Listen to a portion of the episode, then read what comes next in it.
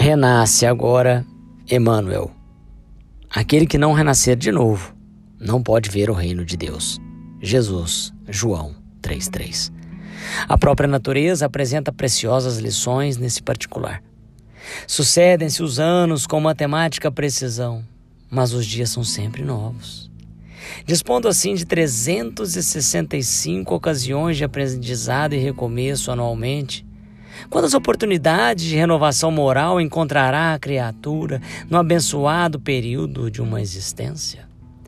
Conserva do passado o que for bom e justo, belo e nobre, mas não guardes do pretérito os detritos e as sombras, ainda mesmo quando mascarados de encantador revestimento.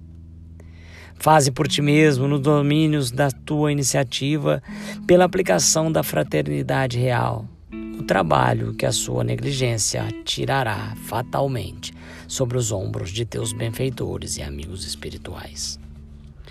Cada hora que surge pode ser portadora de reajustamento.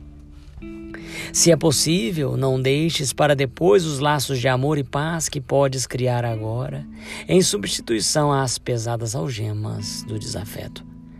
Não é fácil quebrar antigos preceitos do mundo, ou desenovelar o coração a favor daqueles que nos ferem. Entretanto, o melhor antídoto contra os tóxicos da aversão é a nossa boa vontade, a benefício daqueles que nos odeiam ou que ainda não nos compreendem.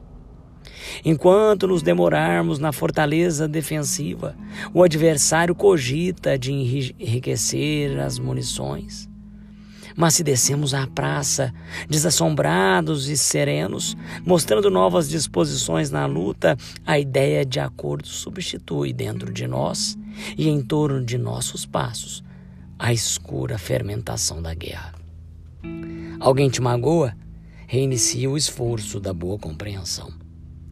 Alguém te não entende? Persevere em demonstrar os intensos, os intentos mais nobres.